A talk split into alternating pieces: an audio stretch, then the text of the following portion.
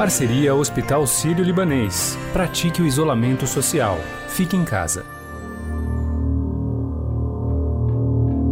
Essa subida rápida vai durar o mês de abril, o mês de maio e o mês de junho, quando ela vai começar a ter uma tendência de desaceleração de subida. Nós temos aí 30 dias para que a gente resiste razoavelmente bem com muitos casos, dependendo da dinâmica da sociedade, mas claramente em final de abril nosso sistema entra em colapso. Com a chegada do novo coronavírus ao Brasil, a saúde teve que ampliar diversos serviços para atendimento em massa da população. O mais importante neste momento é garantir que existam leitos de UTI para que todos tenham suporte em caso de evolução mais grave da Covid-19. Os outros estados todos ou já receberam ou nesse momento estão com os leitos de UTI sendo instalados. Com isso, a gente completa, então, na semana nós completamos a instalação dos 540 leitos que tinham, que tinham sido prometidos no primeiro momento e a partir de agora nós vamos colocar ventiladores e respiradores, mais monitores cardíacos, ah, na medida da necessidade, conforme a evolução da doença e, e conforme for a necessidade dos equipamentos, nós vamos eh, disponibilizar esses respiradores e ventiladores. A unidade de terapia intensiva foi criada a partir da evolução das salas de recuperação pós-anestésica, na década de 20, para pacientes submetidos à neurocirurgia no Hospital John Hopkins, em Boston, nos Estados Unidos, isso no ano de 1926. No Brasil, a implantação da primeira UTI foi na década de 70, no Hospital Sírio-Libanês, em São Paulo. No entanto, a ideia de um cuidado mais próximo do paciente foi colocada em prática pela enfermeira britânica Florence Nightingale em 1854 durante a Guerra da Crimeia. Como explica pra gente o presidente do Comitê de Insuficiência Respiratória e Ventilação Mecânica da Associação de Medicina Intensiva Brasileira, Jorge Luiz Valiati. As UTIs, teoricamente, surgiram na Guerra da Crimeia, lá longe começou a se perceber que pacientes muito graves, quando eram colocados em determinado local, recebiam desse local um tratamento mais diferenciado, com os mesmos profissionais que estavam ali acostumados a cuidá-los, eles acabavam tendo uma evolução melhor, né? E aí, com o desenvolver do tempo, isso ficou bem claro, né? Então, o que é uma UTI? Uma UTI é uma área, hoje, obviamente, existem regras para a construção dessas unidades, né? O Brasil tem normas emanadas da Anvisa para construir essas unidades, incluindo metragem, número de leitos, espaçamento entre os leitos, né? a questão do número de isolamentos. Né? Então, de um modo geral, hoje, uma UTI mínima reconhecida como critério hoje seria uma UTI de 10 leitos, dentre os quais um desses leitos deveria ser um isolamento. O que, que tem um isolamento de diferente dos outros? O isolamento ele é uma, uma área dentro da própria unidade, equipado por uma anti-sala, uma anti-câmera, onde as pessoas podem entrar, se paramentar, trocarem as suas roupas para adentrarem no sistema. Certo? Existem várias características, né? O ideal desse, desse isolamento eles sejam com pressão negativa, ou seja, que o que está dentro da, desse dispositivo, dentro desse quarto, não vá para outros locais. Uma estimativa do Ministério da Saúde mostra que 17 estados do Brasil têm mais de 70% dos seus leitos de unidade de terapia intensiva ocupados. A pasta estima que será necessária a criação de mais 2 mil leitos de UTI para enfrentar a Covid-19 nos próximos 30 dias. O Ministério da Saúde, a partir de agora, passa a trocar informações com a rede privada sobre utilização dos leitos da rede privada. Esses leitos do sistema privado poderão ser utilizados também para o atendimento dos pacientes do SUS. Bom, além disso, nós estamos colocando os 2 mil leitos é, novos que serão locados pelo Ministério da Saúde. O SUS conta com 27.400 leitos, que, somados a unidades de rede particular, sobem para 55 mil. Um estudo feito por especialistas de Harvard, a pedido do Ministério da Saúde, mostra que o Brasil terá falta de UTIs, leitos e ventiladores mecânicos nas principais capitais já neste mês de abril. O coordenador do curso de especialização em administração hospitalar e de sistemas de saúde da FGV, Walter Sintra, diz que o isolamento social é fundamental para evitar a ocupação dessas unidades. Qual que é a preparação? A preparação são em vários níveis. Né? Primeira, primeira coisa que, que eu digo assim, é a tentativa importante de alertar as pessoas para manterem ah, o isolamento social. A gente está percebendo que andando pela cidade, talvez algumas pessoas estão começando a achar que já podem estar saindo. Não é possível, nós não chegamos no pico da epidemia e nós temos que diminuir essa curva, o pico dessa curva, para exatamente tentar dar um equilíbrio entre a demanda de serviços de saúde e os serviços de saúde disponíveis, em particular os leitos de UTI. Agora, nos leitos de UTI, nós temos dois tipos de problema. Um problema é que, é, por mais que a gente tenha uma quantidade de leitos de UTI razoável, tudo leva a crer que, a crer que nós vamos, teremos uma, um colapso do sistema, entendendo colapso como uma demanda muito maior do que a possibilidade de ofertar esses serviços. Por isso que nós estamos mobilizando recursos, nós, eu digo, governos, os governos, o sistema de saúde público, está mobilizando os recursos, priorizando o atendimento dos pacientes da, da, de Covid. Uh, agora, além disso, nós temos um problema da, da, da oferta de leitos de, UTI é, é, bastante desigual se você olhar para o sistema público e o sistema privado de saúde. Além de ser desigual no geral, o acesso também à distribuição uh, dos leitos ela é também bastante desigual, ele está concentrado nas capitais. Jorge Luiz Valiati, da Associação de Medicina Intensiva Brasileira, diz que o número de leitos no Brasil para cada 10 mil pessoas é superior a de países de primeiro mundo, mas que eles são mal distribuídos. O que, é o ideal no número de leitos por 10 mil habitantes? Então, vou te dar um exemplo. O país, o Brasil, ele tem uma relação leitos de terapia intensiva para cada 10 mil habitantes muito maior que a maioria dos países da Europa. Então, o nosso Sistema Único de Saúde, o nosso sistema suplementar, ele tem aproximadamente 2,6 leitos de terapia intensiva para 10 mil habitantes. Para você ter uma ideia, a Itália tem 0,87. A Inglaterra não tem mais do que um. A França tem um. Por que, que esses países têm essa relação tão baixa? Porque lá eles resolveram uma série de problemas que são pandemias nossas. Lá eles resolveram a violência pessoal, lá eles resolveram os acidentes de trânsito, lá eles resolveram os acidentes de trabalho. Tudo isso reduz a pressão sobre leitos de UTI. Então é por isso que os leitos no Brasil nunca são suficientes. Qual que é o problema? O problema é que apesar de ter 2,6 para 10 mil habitantes, nós temos um, um problema de leitos que estão distribuídos de uma maneira disforme. Regiões do país sem leito nenhum e regiões do país próximo do 2,6.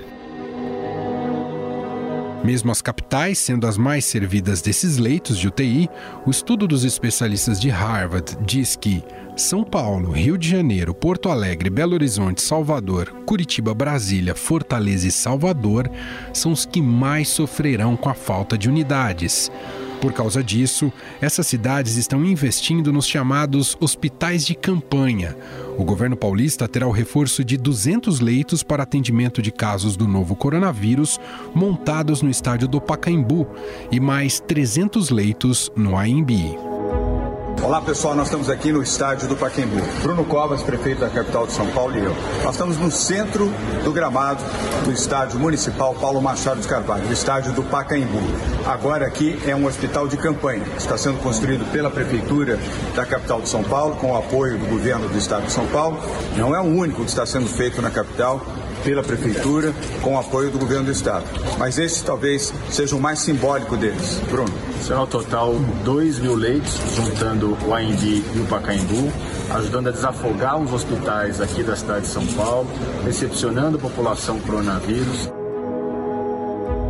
No Rio de Janeiro, o estádio do Maracanã vai receber um dos seis hospitais de campanha que serão erguidos para atender o aumento da demanda de pacientes. Serão 900 leitos ao total.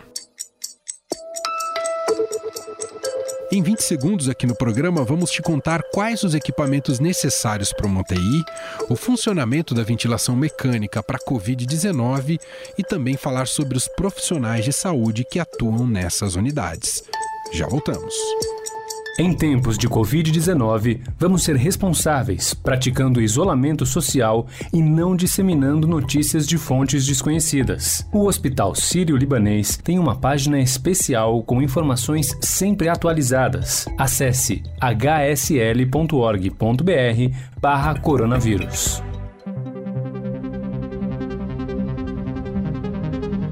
Vimos que cidades e estados estão empenhados na criação de novos leitos, inclusive de UTI. Afinal, é fácil montar um leito de UTI tão rapidamente? Quais equipamentos não podem faltar dentro dessas unidades? Quem explica é o presidente do Comitê de Insuficiência Respiratória e Ventilação Mecânica da Associação de Medicina Intensiva Brasileira, Jorge Luiz Valiati. Ela precisa ter uma cama específica, né? É uma cama diferente de um quarto, é uma cama que permite que eu possa elevar o decúbito, que eu possa baixar o decúbito. Então tem camas das mais diversas, das mais diversas especificações. Além da cama, nós precisamos de uma monitorização mínima. Você tem que ter disponível para cada leito, separadamente, um monitor. Ele é conectado ao paciente e ele inclui, no mínimo, uma eletrocardiografia contínua, então o indivíduo fica com cabos né, ligados a um aparelho fica detectando a frequência cardíaca. Eles precisam ter temperatura, você vai ter no monitor um equipamento chamado oxímetro de pulso, muito importante hoje, nos dias de hoje, para você detectar a oxigenação do sangue. E vão ter que ter, junto com ele, um monitor de pressão arterial. A vigilância sanitária, ela hoje coloca, você precisa ter 50% dos seus leitos de UTI com um ventilador mecânico e ter uma reserva técnica em torno de 25% acima, ou seja, uma UTI de 10 leitos deveria ter aí 8 ventiladores artificiais, 7 a 8, e 2, dois leitos sem ventilador artificial. Essa não é, na minha visão, o melhor dos mundos, mas se você for entender por, por geral do país, por geral das situações, não são todos os doentes que estão na terapia intensiva que estão precisando de ventilação mecânica. E junto com isso, uma série de outros equipamentos, existe uma relação para 10 leitos. Né? Precisa ter dois eletrocardiógrafos, de preferência hoje não é obrigatório ainda, mas você ter acesso à ecocardiografia para não tirar esses pacientes da UTI. Né? Imagina no coronavírus, eu tenho que tirar o paciente da UTI para fazer uma tomografia. É uma operação de guerra. Então eu tenho outros equipamentos que podem me auxiliar, como por exemplo um ultrassom dedicado, né? É onde o médico intensivista ele manipula esses, esses dispositivos. Em tempos de coronavírus, de todos os equipamentos citados, o mais importante é o ventilador mecânico. O responsável pela UTI do Hospital do Coração em São Paulo, Edson Romano, explica como esse aparelho auxilia na melhora do paciente com o Covid-19.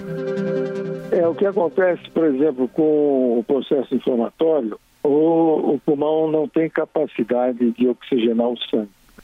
Então, o ventilador ele vai ajudar a levar uma quantidade de oxigênio para todos os, uh, os alvéolos, né? Ele tenta levar oxigênio para todos os alvéolos numa capacidade maior de oxigenação, para que com isso o que você tenha no pulmão do paciente de capacidade de absorver esse oxigênio seja transportado para o sangue e a pessoa tenha uma oxigenação e capacidade de que os órgãos funcionem bem.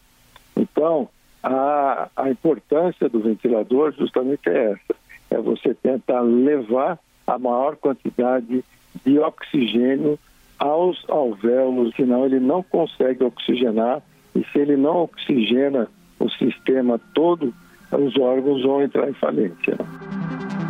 Mas o presidente do Comitê de Insuficiência Respiratória e Ventilação Mecânica da Associação de Medicina Intensiva Brasileira, Jorge Luiz Valiati, faz um alerta. Então, por exemplo, o ventilador de UTI ele tem uma determinada característica. Em 2013, a Associação de Medicina Intensiva Brasileira, ele diz assim, ó, o ventilador de UTI tem que ter isso, isso, isso, isso. Ele é diferente de um ventilador de transporte. Ele é diferente de um ventilador ventilação não invasiva, que nós não entubamos o paciente.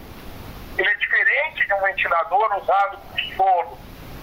E aí você vai me perguntar, e um ventilador para dois leitos? E essa conversa agora começa a ganhar corpo. Teoricamente, se nós tivermos que usar um para dois leitos, nós estamos quebrando uma parte importante da segurança. Mas isso pode ser uma situação de guerra. Então, o que o governo brasileiro está fazendo, ele está acompanhando, é procurar no mundo ventiladores. E, inclusive, recuperar ventiladores que estavam parados. E aí eu acho que o Brasil vai ser diferente depois disso. No H1N1, muitos hospitais que não tinham ventiladores receberam do governo. Só que o que foi feito depois de três anos? Depois de três anos, o Ministério ainda dá baixa desses equipamentos, sai do rol de equipamentos do Ministério e entra no rol de equipamentos dos hospitais. E a pergunta que eu te faço, você tem um carro, o que você precisa fazer com o carro? Você compra e anda com esse carro até o fim? Ou o que você tem que fazer? Manutenções. E muitos desses equipamentos não foram feitas manutenções preventivas.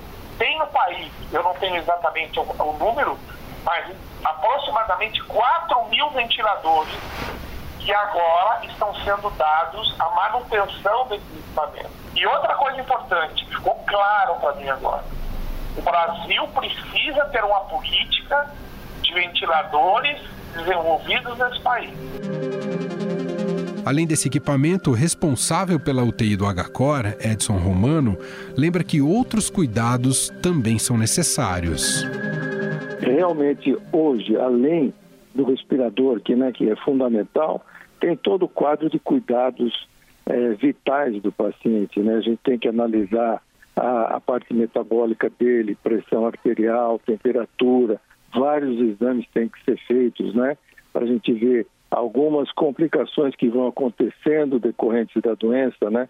Comprometimento de outros órgãos. Então, são pacientes que realmente é, vão evoluindo com um quadro não só respiratório, mas com um quadro sistêmico importante. E hoje a gente não tem uma, um tratamento é, específico para esses doentes, né? O, o, que a gente tem hoje são tratamentos em que a gente está acompanhando o tratamento que se faz mundialmente, né? Através de antibióticos específicos, através de é, cloroquina, que a gente tem utilizado nesses pacientes, né, que é a hidroxicloroquina, e associação com antibióticos, é, alguns casos em que a gente tem que associar outros, outros medicamentos em que a gente tem evidências a partir já de, de, de tratamentos e de publicações que estão sendo feitas mundialmente, né? Para garantir vagas nessas unidades, o Ministério da Saúde informou que vai mudar os critérios para o uso de leitos nas UTIs por causa do número crescente de casos. Nós vamos mudar algumas, algumas, alguns critérios que podem modificar essa, essa utilização dos leitos. Primeiro, a nossa ocupação de leitos de UTI está na faixa de 78%. Nós temos 22% de ociosidade que com certeza nós vamos utilizar com uma maior racionalidade. Segundo, nós estamos é, su sugerindo, sugerindo a suspensão de todos os procedimentos cirúrgicos que sejam opcionais, cirurgias eletivas. E deve reduzir o volume de pessoas que vão usar os leitos de UTI. Nós vamos modificar os critérios de ingresso e de saída de UTI. Nós queremos é, regulamentar isso de maneira que só internem leitos de UTI pacientes que realmente tenham indicação e que vão ter benefício usando esses leitos. Coordenador do curso de especialização em administração hospitalar e de sistemas de saúde da FGV, Walter Sintra, explica quais pacientes vão hoje para uma UTI. São vários fatores, né?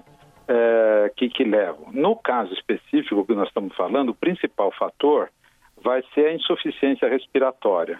A insuficiência respiratória é caracterizada aí por, por, por sinais clínicos, o paciente vai estar lá ofegante, é, você vai ver o que a gente chama de batimento de asas do nariz, as narinas do paciente se dilatam para ele tentar puxar o ar, respirar, né? mas você tem também critérios é, clínicos laboratoriais. Então você vai analisar a, a, a, o oxigênio sanguíneo do paciente e vai ver se esse oxigênio, né, através da respiração, está chegando até a circulação sanguínea para ser distribuído para o resto do corpo. A dosagem dessa saturação de oxigênio é que vai também indicar a necessidade de colocar o paciente num respirador. E um paciente no respirador deve ficar dentro de uma unidade de terapia intensiva. Tem outras condições clínicas que também podem levar o paciente a, a precisar ir para UTI. Se, se, por exemplo, pode ter um infarto, ter falência circulatória, precisar de, de, de medicamentos para recuperar a pressão arterial, a, a, infecção generalizada é outra condição, que, é o, que a gente chama de choque séptico. É, mas no caso específico, nós vamos estar lidando, no caso da Covid, principalmente com questões respiratórias. Mas o, o paciente grave, depois, ele acaba tendo múltiplas manifestações e, e, e, não é só uma coisa que acontece. Mas, basicamente, o que faz um paciente para de terapia intensiva é a gravidade do quadro clínico que ele apresenta no momento. Walter Sintra, da FGV, ressalta ainda que, neste momento, é importante separar as pessoas com Covid-19 dos outros pacientes. É, não é só a, as UTIs. É, de um modo geral, os serviços de atenção à saúde devem, ser, devem procurar separar aqueles que são casos é, suspeitos ou confirmados do Covid daqueles casos que não são Covid porque senão você acaba criando um ambiente de disseminação aí de, de pessoas, uh, de contaminação de pessoas que estão procurando o, serviço de saúde. Que a questão da, da, da, do isolamento social tem diminuído, de um modo geral, o atendimento uh, de todos os serviços de saúde, o que é bom, porque as pessoas estão mais em casa, estão mais preservadas, estão sofrendo menos acidentes, eh, estão se estão cuidando melhor da sua saúde, então não é que diminui os casos de Covid, diminui os casos de qualquer é, doença, infecção ou, ou acidentes é, que possam ocorrer na rua ou no, no ambiente de trabalho. Então isso é importante porque com isso você consegue mobilizar mais recursos para atendimento do, dos pacientes com Covid-19. Por trás de toda essa estrutura de terapia intensiva está uma equipe multidisciplinar preparada para atuar nos casos que precisam de mais cuidados, como explica Jorge Luiz Valiati, da Associação de Medicina Intensiva Brasileira. Um médico para cada 10 leitos, uma enfermeira para cada 5 leitos, uma enfermeira em nível superior para 5 leitos. Você ter aí um técnico de enfermagem para cada dois leitos e, junto com isso, toda uma equipe multiprofissional. Composta hoje, nós não trabalhamos sozinhos.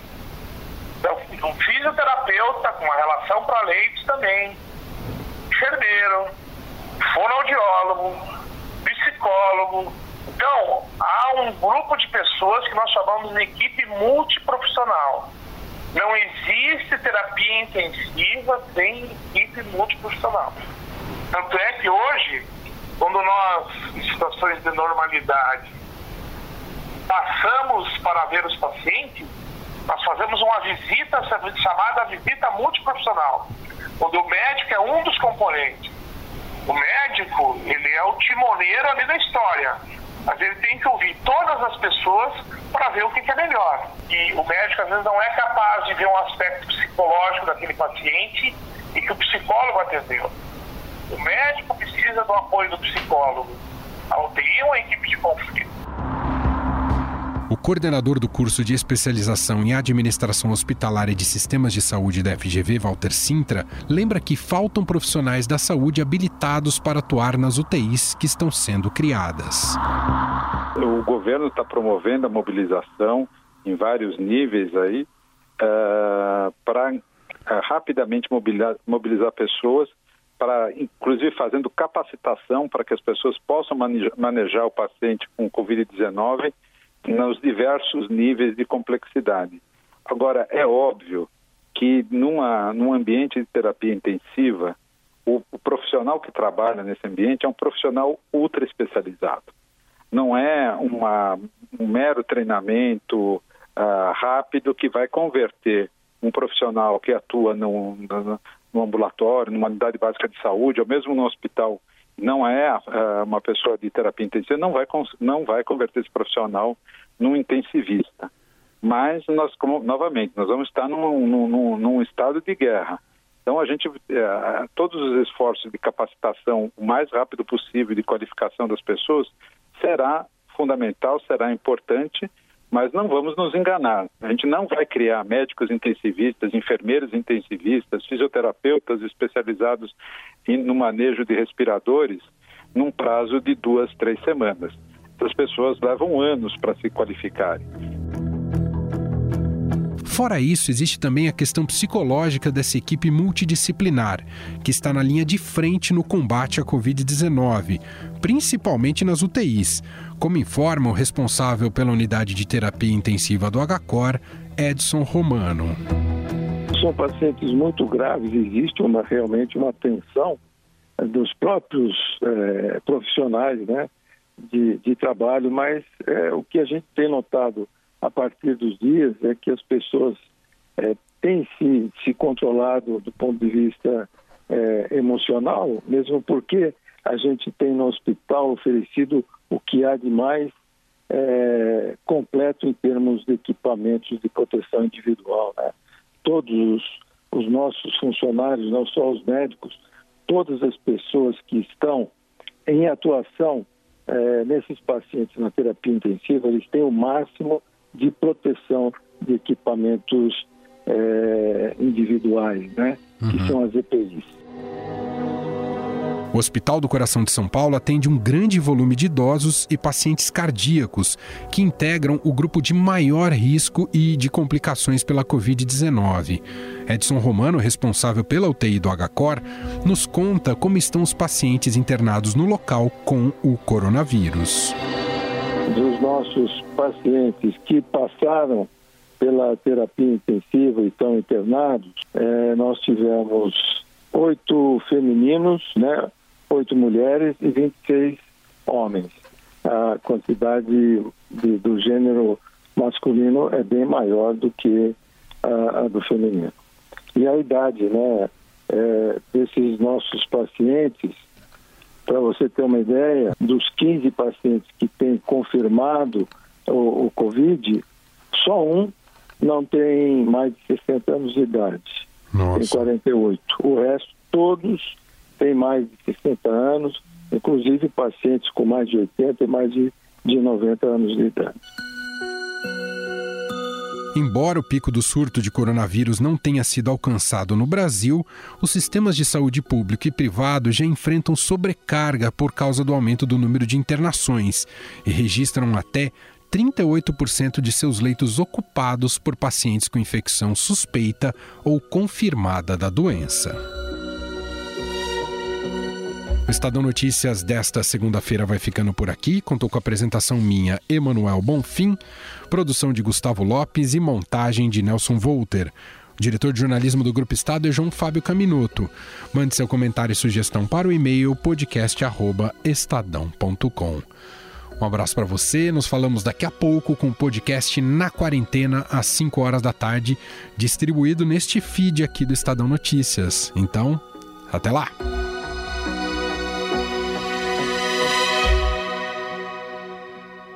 Estadão Notícias.